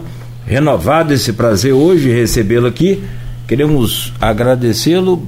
Dê um abraço lá na, na prefeita Francimara. Boa sorte para você e nessa projeção toda que você fez aí, que a gente mais torce é que a região possa eleger 10. É, quanto mais representantes a gente tiver, melhor. Obrigado, Verdade. bom dia para você. Sucesso mais uma vez. Obrigado, Cláudio. Obrigado, Aloysio, Beto. Rever sempre vocês é motivo de alegria para nós. Agradecer a oportunidade né, de público aqui. Primeira vez que eu visito os, os estúdios da, da Folha FM, muito, muito bacana um espaço muito acolhedor, em que realmente a gente fica bem à vontade, sabe, Luiz? Eu quero muito agradecer a minha população de São Francisco de Tabapuana, os meus amigos, a minha família, a Francimara. Um beijo para você, Francimara. Cada dia que passa, sou mais, cada dia que passa, sou mais apaixonado por você, pela Francimara Guerreira, amiga, mãe, a minha filha, a nossa filha Maria. Um beijo. Beijo grande pro meu pai, Barbosa Lemos, né, com 72 anos de idade, ativo, trabalhando, acordando às 5 da manhã, capinando a porta do hotel, fazenda em Guaxindiba. O Barbosa é sempre com essa motivação para todos nós, a minha família, os meus tios, enfim, aos meus amigos de Campos, Aloysio. Quero muito agradecer aos meus amigos de Campos que estudaram comigo, que moraram no mesmo prédio, o edifício Salete, que eu morei, que hoje é, é, abraçam a ideia né, de, de, de, desse crescimento aqui na cidade de Campos. Dizer do meu carinho e respeito por essa cidade, a cidade que eu nasci, a cidade que eu criei, a cidade que eu aprendi a trabalhar, a cidade que eu venho conquistando muitos amigos. Respeito a todos os pré-candidatos, desejo sorte a todos e quero reafirmar a minha Campos e região. Vamos nos unir, vamos dar as mãos, pois nós temos condições e tem muita gente boa colocando seu nome à disposição como pré-candidato. A gente tem que saber e ter sabedoria de escolher na hora certa, se Deus me permitir, né, poder ser escolhido pelo Partido Solidariedade, a qual faço parte, eu estarei né, colocando as nossas ideias aí no momento certo. E dizer meu muito obrigado. A minha Campos, eu sou um visionário. Eu vejo novamente um potencial gigante de forma real o município de São Francisco gerando agora 15 mil empregos, Campos absorvendo todo esse mercado de trabalho, a nossa preocupação de ver a região crescer. E todos os encontros que a gente faz eu faço questão de repetir, vou dizer com orgulho aqui, viva Campos, viva Campos, viva Campos, vamos continuar vivendo Campos no coração, vamos continuar vendo essa cidade crescer, Vamos continuar vendo esse povo voltar a sorrir. Quero ver o meu povo de Campos voltar a sorrir, gerando emprego, é, cuidando das famílias e vendo a nossa região de mãos dadas. E mostrar para quem está lá na capital, que enxerga a gente ainda como Papa Goiaba, que nós somos a economia do Estado e seremos a maior economia do Estado e espelho para o Estado do Rio de Janeiro. Que Deus abençoe a todos. Obrigado mais uma vez, Aloysio. Obrigado, Cláudio, Beto, os ouvintes, galera que está no Facebook aí, um beijo desse amigo Frederico Barbosa Lemos. Muito bem, Aloysio. É, agradecer ao Frederico pela entrevista, a audiência muito grande aqui na, nas redes sociais. Comprova mesmo que São Franciscano é, um, é um, né, uma pessoa que acompanha realmente política, né? É, desejar sorte, né? É um nome, um nome posto aí e ter conversado com pessoa que é aquela coisa. Você não tem pesquisa registrada, você não pode falar. E, e também pesquisa para. É, cálculo legislativo é muito. É, legislativo não, deputado estadual federal, porque. É, uhum. Senador legislativo e a, e, a, e a majoritária. É muito difícil, depende de uma série de coisas. Mas desejar sorte é um nome que, é, segundo os comentários nos bastidores, está tá, tá bem cotado em campos. Né? E São Francisco é um município vizinho, né? Tem uma história muito grande com o Solano da Barra, mas também tem com Campos, né? Tem muita gente que, muita gente que tem, em vez de veranear Tafona você veraneia nas praias da, da região, né? Então, desejar sorte lá, Francimara também, povo de São Francisco, né? realmente um produtor de alimento de muito peso no estado do Rio de Janeiro. E lembrar que amanhã convidar a Jardim Timão, a gente vai estar falando sobre essa coisa, a gente falou um pouco aqui do governo federal, essa coisa de remanejamento de orçamento, deixando as universidades e instituições federais à míngua, né? E pondo até em risco. Hoje teve, ontem, ontem, ontem teve uma sessão na LERJ, onde conseguiu unir PT e PSDB em críticas a isso. Quer dizer, o PT com o Siciliano e o PSDB, tradicional adversário, o Luiz Paulo Correia da Rocha porque você corre risco de funcionamento. A gente tem que lembrar que a gente tem uma obra aqui em Campos do prédio da UF, Verdade. em andamento. Né? Então, e, e, se fosse uma empresa, o IF seria o maior pregador de campos, fora da prefeitura. Se fosse uma empresa fora prefeitura, uhum. o maior pregador de campos é o IF. Então é, é complicado. Então vamos estar ouvindo Ana, Ana Costa, que é a diretora da UF Campos, e Jefferson Mendes Azevedo, reitor do IF. Obrigado, Frederico. Um abraço. Um, um reminho, um beijo grande para vocês. Muito bem, 8 horas e 49 minutos. Eh, Frederico, você fique à vontade, caso você tenha já a sua agenda aí para agilizar, fique à vontade, né? A gente vai seguir aqui ao vivo direto, não vamos fazer intervalo não, para aproveitar o tempo, porque tem muita coisa para a gente falar. Se quiser também ficar aí e nos acompanhar até o fechamento, é uma honra. Fique à vontade. Te agradecer, eu vou embora. Dizer que você continua um galã, tá? No valeu. valeu. Falou que não acredita, cara. Valeu, valeu. Tá confirmado aí o que eu já sabia. Olá. Um abraço, tira uma selfie aí caprichada da gente aí. Valeu, garoto. Valeu, Obrigado. Um abraço. Boa viagem aí, grande abraço. São 8 horas e 49 minutos. Conversamos então ao vivo com o Frederico Barbosa Lemos aqui na, na Folha FM. Obrigado, amigo. Vai com Deus. Beijo, obrigado. Empresário, radialista e pré-candidata a. Vai com Deus. A deputado estadual. Né? E a gente segue aqui, Luiz. Eu estava montando aqui um, um script aqui para a gente comentar, mas você falou de um assunto muito importante, não vamos adiantar, é amanhã dois reitores importantes aqui. Não, né? perdão, um reitor e uma diretora. Um reitor e uma diretora é, Ana Costa e o Jefferson Manhães. É, mas essa pauta é fundamental, importantíssima para a gente ter a atenção da população ao, ao, ao que pode acontecer, principalmente no que diz respeito ao que a gente tanto fala, como o Frederico falou, como outros pré-candidatos sempre falam, outros já no cargo falam, que o investimento na educação é muito importante. Mas na prática, quando a gente vem para aqui para o campo aqui e vê essa realidade hoje cruel no Brasil, tem sim que conversar e muito. Mas tem outros temas aqui, eu começava a ver aqui a questão do trânsito em campo. Semana passada você escrevia sobre isso, né? É, entre a ciclovia, ciclofaixa e o, o, os estacionamentos. E ainda uma outra questão, agora ali Alvarenga Filho ganhando a terceira pista, que vai liberar, estava afogado, e aí você, rapidamente, só para analisar, que a gente fala o trânsito todo dia, a gente vê os pontos aqui também pelo aplicativo Waze. A rodoviária fica complicada, a beira-valão fica complicada, o entorno da rodoviária, por conta justamente daquele trechinho da Alvarenga Filho, que é o prolongamento da, da Saldanha Marinha até a Pelinca, né? então precisava realmente desse, de, de tirar aquele, aqueles carros dali estacionados, e, e tem essa questão da ciclovia, que é uma realidade no mundo. E falando de Câmara Municipal, você publicava também no final de semana, publicou no, no, no jornal Folha da Manhã, capa, aliás, da Folha, a frase do presidente Fábio Ribeiro, que se de um lado.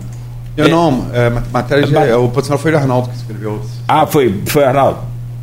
Eu confesso que eu fiquei sem acesso aí a internet, e, e eu acho que é o costume, não é tanto a dependência de determinado aparelho. Você não consegue nem ler muito em outros aparelhos, você fica meio que perdido.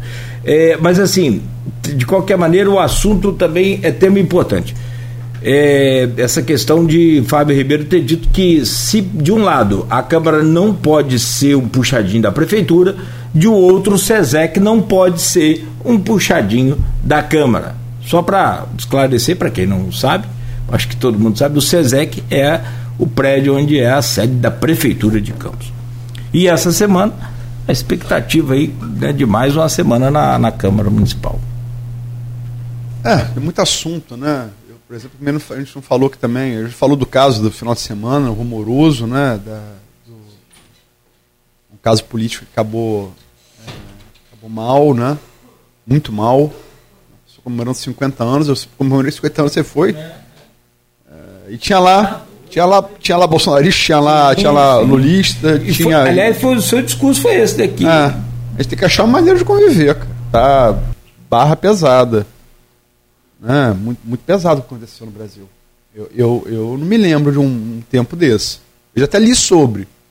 Mas eu viver, não me lembro e achei que não fosse, não fosse viver. Mas infelizmente estamos vivendo, né? E cuidado com o discurso, né? Quando você fala em fuzilar a petralhada, como o presidente falou, Jair Bolsonaro, é figura de linguagem que ele alegou. Mas é, será que o, o, eleitor dele mais radicalizado entende assim, como figura de linguagem? Tem, tem tecla SAP, tem legenda? Ó, oh, é figura de linguagem. Tem um filme do Woody Allen que ele coloca assim, é, quando faz uma ironia, ele bota assim em cima um neon. Ironia do diretor tem esse, essa legenda, ironia do diretor, que senão o cara pode achar que aquilo não é ironia, que, aquilo não é figura de linguagem, que aquilo é uma coisa séria, né? Aquilo é literal. E estamos vivendo esses tempos aqui. Há que se lembrar que a gente teve um caso em, em Campos, que felizmente não chegou, não chegou a, a, a, a ver disparo, mas o, o, o, o grafiteiro, o Andinho Ide, no ano passado, estava grafitando uma coisa, um, ah, foi pago, né, aqui no centro da cidade, um comércio, um painel, assim, o muro do cara, é, genocida. E no lugar do O era um palhaço. No lugar do O. Né? É... Figura de linguagem. Se vale para um, vale para outro. Quer dizer, o presidente foi acusado de genocídio, no que eu não concordo, porque eu acho que genocídio é uma coisa específica tem que exterminar uma cultura, e não é o caso. Né, é, do que foi feito na pandemia, embora acho que mereça sim ser julgado e tal, mas enfim. É, e passaram pessoas ali e mexeram com ele, depois veio um cara armado e apontou arma para ele. Isso aconteceu aqui em Campos. no ano passado, né? E, por sorte, eu acho que é, não teve o desfecho que teve lá em do Iguaçu. Mas poderia ter tido. Até porque o camarada de do Iguaçu, ele primeiro puxou a arma, depois ele voltou né, para fazer o que fez. Então é, é, muito cuidado. Eu acho que pô, você pode votar em Bolsonaro, você pode votar em Lula, você pode votar em Ciro, Simone Tebet, Janones, enfim, qualquer um. É só não pode. É, pô, a gente fica brincando aqui. Flamengo, Fluminense, alguém vai brigar por causa disso, cara? Pelo amor de Deus. Esse fanatismo não leva a nada, não sei esse desfecho trágico aí. Brigar por causa de futebol, assim, é. brigar literalmente por causa de futebol e por causa de político, hum. pelo amor de Deus, tem que ser muito, uma muito. Uma muito. Muito tapado, né, cara? Pelo amor de Deus, né? É, em primeiro lugar, é, política não é futebol. Você não, você não tem que ter torcida. Você tem que de maneira proposta. Essa eleição presidente, por exemplo, que a gente está vivendo aqui agora, eu não me lembro, eu acompanho desde 89, uma eleição presidente que a gente está vendo ninguém falar em projeto. Alguém discute qual é o projeto econômico do Bolsonaro? O de Lula? O de Ciro? Ciro até que fala mais porque ele bate muito nessa tecla, né? mas ninguém está discutindo isso. Você vê, é, essa é uma eleição pautada, Nogueira, ouvinte, Beto. Se eu odeio Lula, eu voto em Bolsonaro. Se eu odeio Bolsonaro, eu voto em Lula. É ódio. Não tem. Ódio não constrói nada, só destrói. Você, algum de vocês, ouvinte, Cláudio, Beto, conhece alguém que não vote em Bolsonaro que não tem ódio de Lula? Conhece alguém que não vote em Lula que não tem ódio de Bolsonaro? Tá errado, gente. Não, não, não deveria ser motivo. Não deveria ser motivo. Em relação às mudanças do trânsito, de uma maneira geral, eu acho que essa coisa da Formosa está na mão de Vladimir. Espero que a decisão seja pela, pela, pela ciclovia, né? porque o próprio Edivar Júnior, presidente da CDL, que é também arquiteto urbanista, fez, é, a, gente, a gente publicou isso lá atrás, no ponto final também, fez uma enquete e admitiu. E, primeiro que ele, ele, mesmo sendo empresário, como arquiteto urbanista, falou: eu sou favorável à ciclovia. E não é para mim que pedalo por lazer, é para quem usa. Gente, transporte público em Campos é, outra, é outro problema de falar aqui, daria um programa inteiro. Né? com preço de combustível do jeito que está. Muita gente usa, usa bicicleta não é para emagrecer, para. É, é meio de transporte, para trabalhar. Então, acho que e, e, e, é, meio de transporte alternativo é uma pauta do mundo. Do mundo. A Europa tudo é assim, no Chile é assim, na Argentina é assim, no Uruguai é assim. Você está com países vizinhos para dar exemplos. Né? E Campos, inclusive, está é inscrito no programa do Ministério, da, é, do Ministério é, dos Transportes, se não colocar novas alternativas de mobilidade, perde verbas federais. Entende? E, sinceramente, o próprio Edvar Júnior falou que fez uma enquete, ele favorável à ciclovia, falou, presidência DL, que é, deu 70, 30, 70 para ciclovia e 30 para vaga para carro, e os 30 que faltam vaga para carro são, são todos comerciantes. Acho é lógico que o comércio é muito importante, é, é, é grande pregador do município. Agora, gente, pelo amor de Deus, vou usar um exemplo próprio comércio. Olha, olha por exemplo, das farmácias, que bancam as vagas que oferecem aos clientes. É um exemplo a ser seguido, né? É um exemplo a ser seguido. E, e a decisão está na mão de Vladimir. Espero, sinceramente, que não seja pelas vagas, porque poderia ser um motivo político também. Outro pré-candidato a federal que a gente falou aqui, Marcelo Mérida. Né? Marcelo Mérida.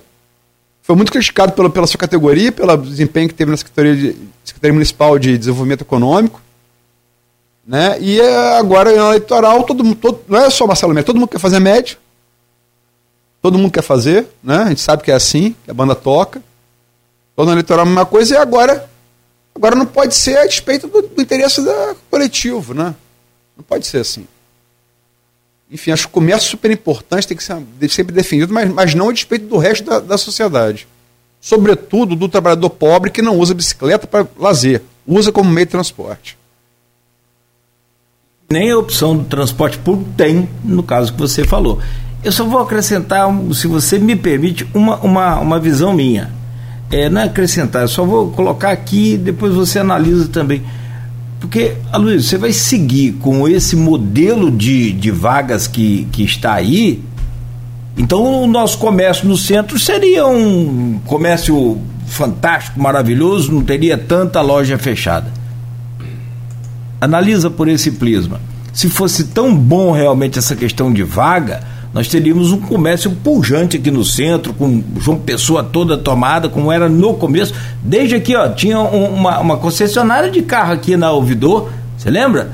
Da, da, do, do, da Fiat. Da Fiat. É, antiga. Então, eu, eu, lembro da inauguração dela, quando eu era criança. É, não peguei essa. Eu, ela pegou, só que você estava em Talva ainda. Naquela época só, só comia kibe. É, é. Do, do pai de Ilsan. É, eu me lembro que tinha um concurso só tinha um carro na época que era o Fiat 147. 147, 147. 147. É. Aí tinha que colorir. O, eu era criança, eu fiz assim, colorir ah, para. São 70. Legal, legal. Eu me lembro que eu participei da, da inauguração, foi o um concurso. Pô, bacana. Então quer dizer, você imagina, da ouvidor com uma concessionária Aí você pegava João Pessoa, era cheio de comércio ali em frente a ela. Hoje não tem. Assim, esse Você, mas, mas também foi pandemia também. É, não, claro, claro. Mas já vem minguando há um tempo justamente por esse, esse modelo de vagas que aí está. Que se fosse tão bom, né? Não estaria tão ruim o comércio também. Você teria um, um fluxo de, de. Se fizer uma pesquisa, estou para dizer que a maioria desses carros estacionados aqui, por exemplo, na Formosa, pertencem a funcionários ou donos de loja. Sim, inclusive o meu carro do programa está lá. Né? Eu, eu, eu, acho que também mudou muito o perfil também. O comércio de bairro hoje tirou muito do fluxo que vinha para o centro. Entendeu? Você vai hoje a casa, você não precisa sair de nada. Você vai no Turf, você vai na. Entendeu? É, Custodópolis, você tem tudo lá, cara. Você não, antigamente você tinha que vir ao centro para fazer compra de supermercado, é, compra de. sei lá, de roupa de móvel. Hoje você tem tudo isso no, nos bairros. Nem banco. Pet shop. Sim. Entendeu? Tudo isso tem nos bairros. Então mudou o perfil do comércio. Ah. Você pegar hoje aí o perfil do consumidor, a prioridade do consumidor não é preço, não. Ele só decide a sua compra. Preço é terceira ou quarta é, poder de decisão, está em terceira ou quarta posição. Primeira é, é mobilidade. É, é mobilidade. E você quer comodidade. Quer receber na sua casa ou quer sair, não ter vaga para estacionar e tudo mais? Compra internet também, né? Sim. Avançou muito. Ah, o e-commerce é fantástico. Eu, eu só acho que o, o, exemplo das farmácias, o exemplo das farmácias tem que ser sempre lembrado porque é uma, é uma coisa, eu acho que deveria servir de exemplo. Eu não, acho que se fizer um percentual ali arquitetônico ali do, do, do, do do contexto daquela obra ali, eu acho que 20% é de obra da, da sede da farmácia e 80% de estacionamento, cara. É, e você Sei vê lá. que o modelo que é tão exitoso que ele matou quem que não se adequou ao modelo rapidamente. Ele matou. Só sobreviveu no mercado quem se adequou ao novo modelo. Então tem coisas que se impõem. Você não pode, pleno século XXI, já, não, já nos anos 20 do século XXI, né? Você querer. Você pegar coisa do século XX. O mundo todo está nessa. Eu, eu, eu, volto a citar. Transporte alternativo você tem no Peru, você tem no Chile, você tem na Argentina. São Paulo hoje debate muito. Porque ficou impraticável andar de carro em São Paulo. Né? Então, acho que seria um retrocesso. Mas eu, eu acho, para finalizar, se me permite, Nogueira, que as mudanças do trânsito, assim, aquela coisa. Eu mesmo, quando mudou ali, o ouvidor ali, eu fiquei doido. Eu, quando eu falei com você, andar na rua 7 na mão, na mão, na mão nova, eu ficava o tempo inteiro achando que ia bater. Sim. Né? É, tipo dirigir na mão inglesa. Eu já tive a oportunidade de dirigir na, na Grã-Bretanha. Na curva, você a tendência é puxar, puxar para direita. Se você puxar para direita, você vai bater de cara um carro vindo. É. é. Mas assim, é, realmente, quando você se adapta, eu acho que as mudanças são vias de regras benéficas, tá? Espero que não seja manchado por uma decisão equivocada é, da Formosa. O correto é a ciclovia, é o que a maioria quer, é o que tem a maioria da população. Defesa do comércio sempre. Sempre, claro. Mas não a é despeito que, resto é. da, da sociedade. É o que segura a barra em todas as situações aí de crise econômica, você pode correr de um lado, do outro, o comércio está lá firmezinho, né, de um jeito ou de outro, mesmo que capengando em algumas situações aí de inflação muito alta e desemprego também alto, é, o comércio está ali, gerando desenvolvimento. Ô Luiz, são 9 horas e 5 minutos. Sobre a Câmara Municipal, o que, que você pode adiantar para a gente aí eh, de bastidores e de movimentação? Essa coisa tende a, a, esquentar essa semana? Será uma semana mais. Paz, é, eu falei aqui com o Frederico, me preocupo muito quando eu li é, do Hélio Gasper, que é o jornalista, repito aqui, para mim é o maior jornalista vivo brasileiro, né, que ele colocou duas alternativas aí que teriam, estariam sendo pensadas e engendradas no Palácio Planalto, governo Bolsonaro, para tentar. É, as duas passam por adiamento das eleições e postergação dos mandatos presidente, governador, deputados. Né? Seria um golpe, como o Frederico falou aqui, é um golpe. Um golpe de fato. Não é o golpe do impeachment que. que é golpe com Dilma, não é com Collor. Aí depende, é, depende. Quando eu concordo, não. É, é, é, um golpe de fato. Né? Não é com tanque, não. É, é, é segundo o Hélio Gasper falou, é assim. Mas o Hélio Gasper falou. Ele fez a ressalva de Marco Maciel, que foi vice-presidente do Brasil nos governos Fernando Henrique Cardoso. Em, isso se aplica também em relação à nossa Câmara Municipal, Nogueira. Marco Maciel. Pode acontecer tudo, inclusive nada. Mas pode acontecer tudo. Pode, pode acontecer de tudo, é. Mas o, o nada tem sido difícil na Câmara, né? Muito comum, muito raro. É. Muito raro. Você viu a internet? Não tem informação é. de cocheira. Eu, eu acho que essa disputa vai ficar cada vez mais acirrada. Eu espero, sinceramente, que, que quando. Assim, estamos agora, já vamos iniciar as convenções, depois concluí-las, agora iniciar nesse mês e concluir no, no próximo mês. Espero que isso as pessoas mais entretidas com as suas candidaturas e tal, já podemos falar candidatura e, e esqueçam. Briguem mais pelo voto do que entre si. Né? Desejo para a Câmara de Campos para o Brasil, de maneira geral. O Edivar Júnior comenta que, só voltando a chave aí para trânsito, não sei se você viu aí, ó, temos uma loja de tinta na Formosa e para dar conforto aos seus clientes, adquiriu uma área de estacionamento.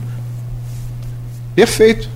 Edivar. Obrigado pela lembrança e eu não vi porque eu tô, eu não. saí aqui, mas depois eu travou. Peço desculpa, mas obrigado, Cláudio Nogueira. Sim. Obrigado, Edivar. É perfeito. É, como eu disse, bom exemplo da, da, das farmácias, né? Exemplo das farmácias. Ó, poder, ele coloca, acrescenta aqui ainda, o poder público deve ter uma política é, de incentivos à criação de novos estacionamentos é, particular e público. E fecha com o seguinte: o centro sofre uma, uma, sofre uma grande concorrência com os shoppings que oferecem estacionamento onde o valor de um dia inteiro no shopping é o valor de uma hora na área central. Muito bem lembrado, Ivana. Você, você é arquiteto urbanista, tá? é, conhece muito é. melhor que a gente, né? E, e, parabéns por deixar falar o arquiteto urbanista né, é, e, e, e, questões onde o urbanismo deve, deve prevalecer mesmo, não interesse segmentado. o bem do, do próprio comércio. Não, para o bem da, da, da sociedade, né? Um... Para o bem de quem não depende de bicicleta para trabalhar, entendeu? E vou combinar, Campos sempre teve essa tradição. Desde que eu me por gente, porque Campos é uma planície. É planície, é. Sempre teve.